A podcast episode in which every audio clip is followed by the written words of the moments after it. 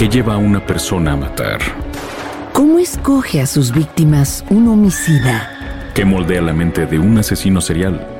Cada semana nos adentramos en la mente, métodos y locura de los asesinos seriales más notorios alrededor del mundo. Acompáñenos a los lugares de los hechos, a la historia, a la vida de estos criminales. Asesinos seriales. Una producción de Parcast y Spotify.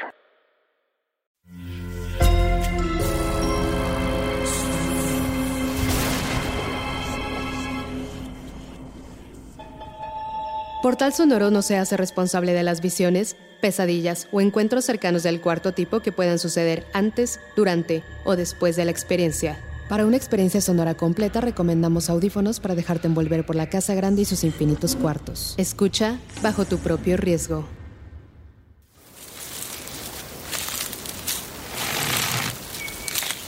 Oh, qué gusto encontrarle aquí.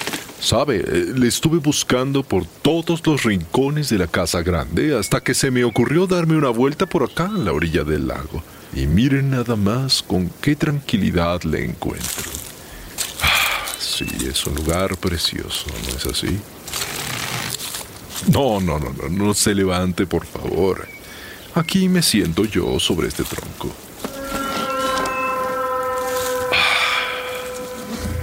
Qué vista tan espectacular. Esta pequeña terraza de piedra es uno de mis lugares favoritos de toda la propiedad, ¿sabe? Se construyó en el siglo XVI, pero aunque no lo crea, realmente fue el piso de una pequeña casita muy cómoda de la que desafortunadamente ya no queda prácticamente nada. Mire, solo quedó esta piedra tallada, que se usaba para cocinar, y aquel hueco para hacer fuego. ¿Ya lo vio? Y bueno, esta mecedora sobre la que usted se ha sentado. Sí, es una pieza hermosa, ¿no lo cree?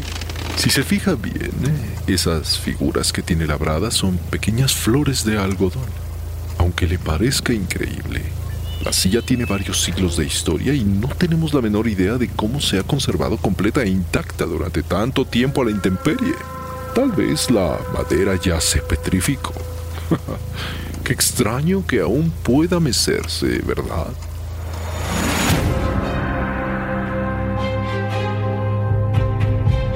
Sombras de la Casa Grande.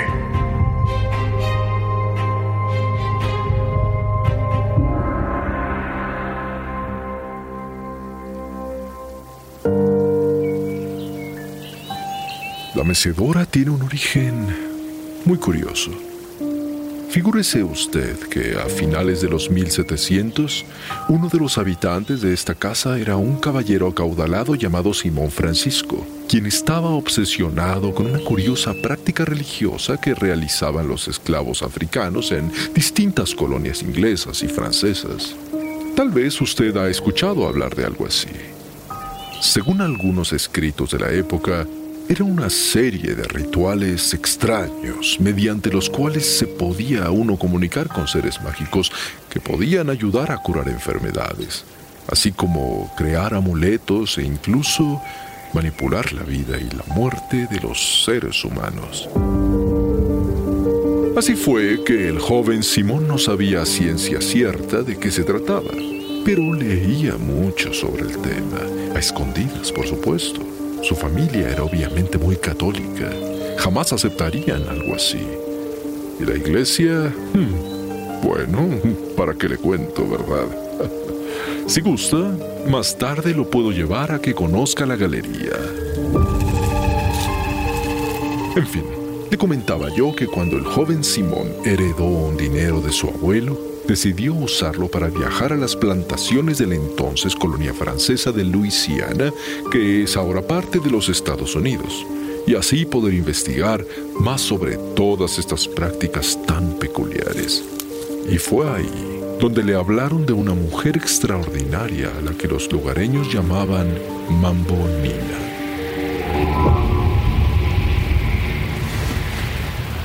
Ah, vaya, Haciendo un poco más de aire.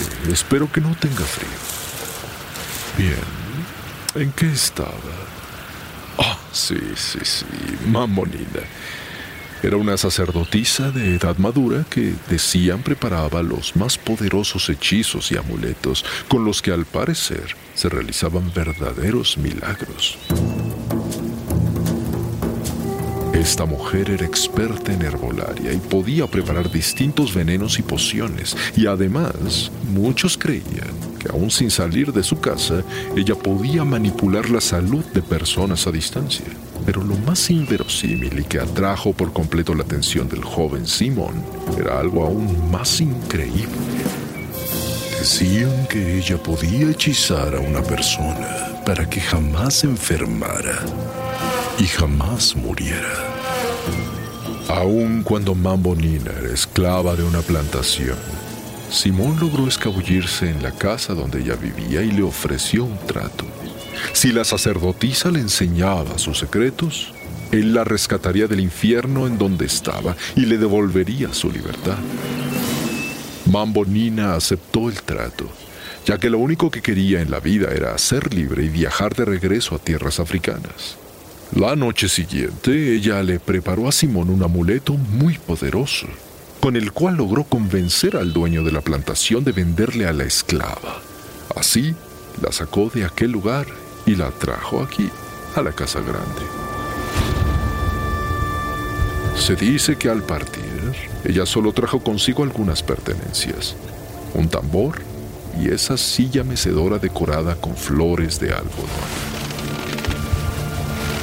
Justo aquí, Simón le mandó construir una pequeña casa junto al lago, y durante algunos meses Mambonina le enseñó los rituales de su religión, sus creencias y los hechizos que realizaba para su gente. Pero Simón esperaba mucho más.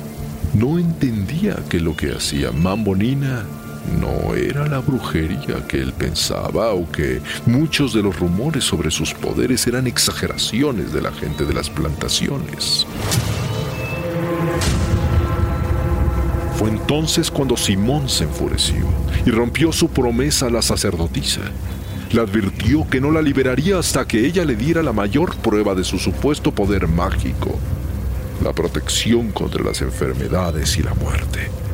Si no lo hacía, ella seguiría siendo esclava para siempre. Naturalmente, la mujer se puso furiosa pero el joven Simón estaba decidido. Durante días ella se sentaba en su mecedora lanzando maldiciones.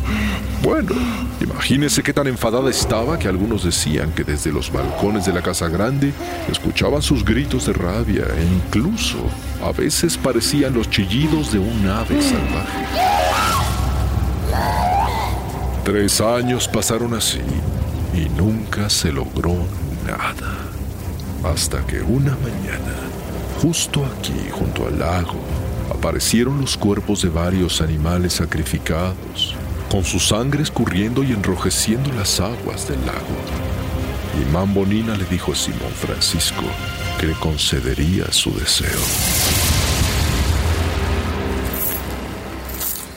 Para ello, él debía traer una bolsa grande llena de monedas de oro sentarse en esa mecedora a la medianoche, no levantarse por ningún motivo y esperar a la salida del sol.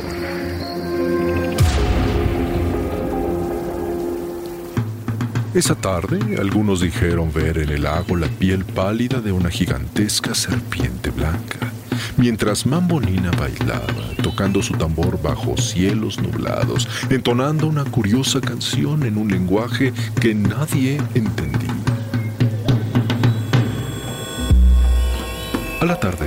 Justo con la caída del sol, Mambonina le dijo a Simón que se levantara de la silla y se parara justo ahí, sobre esa piedra grande. Y sin más, lo empujó al lago. ¿Qué le digo? El joven nunca fue muy bueno para nadar. Algunos piensan que la serpiente lo jaló a las profundidades y otros que simplemente no logró salir a flote. Sus pulmones se llenaron de agua y... bueno.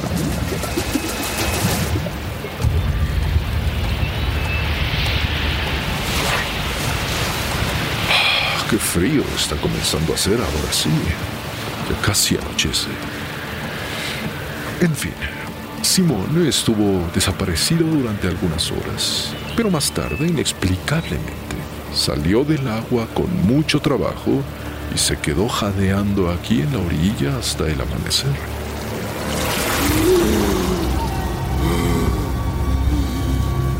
A partir de entonces, Simón Francisco jamás enfermó de nada. No había ningún mal que lo tocara. Incluso se salvó de heridas graves y accidentes. Era, era una cosa tan extraña.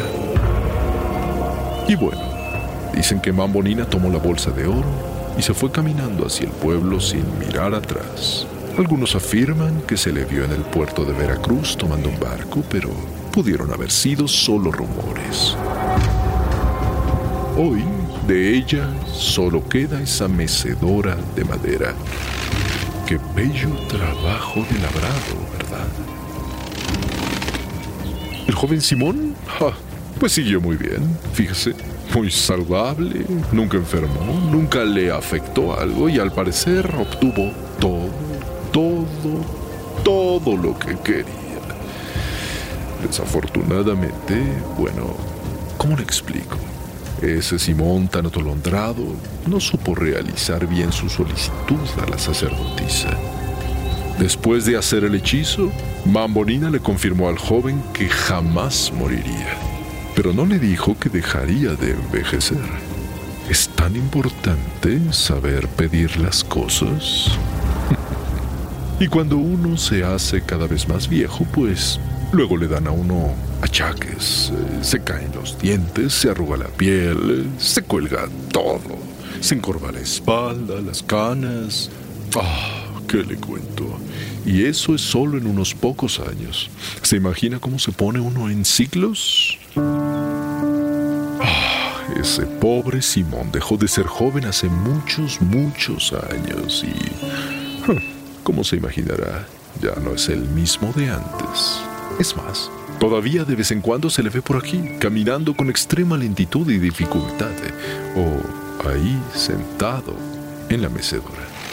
Sí, así como usted. Oh, vaya, ya cayó el sol. ¿eh? ¿Llevaba usted ya mucho tiempo aquí? Oh, bueno, ni hablar. Le dejo. Voy a pedir que enciendan los faroles de los jardines. Está cayendo el sol. No, qué caray. Eh, por favor, quédese. La mecedora es tan cómoda y el lago en la noche es muy interesante. ¿No? Ah, está bien. Vayamos a la casa, pues. Pero por favor, cuando quiera regresar por aquí, solo pídamelo. Esta es su casa.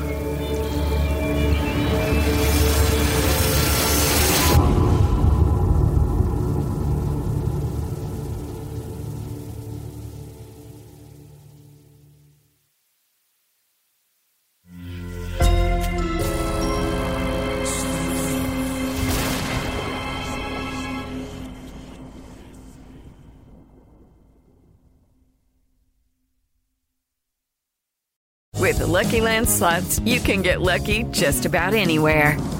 This is your captain speaking. Uh, we've got clear runway and the weather's fine, but we're just going to circle up here a while and uh, get lucky. No, no, nothing like that. It's just these cash prizes add up quick. So I suggest you sit back, keep your tray table upright, and start getting lucky. Play for free at LuckyLandSlots.com. Are you feeling lucky? No purchase necessary. Void where prohibited by law. 18 plus terms and conditions apply. See website for details.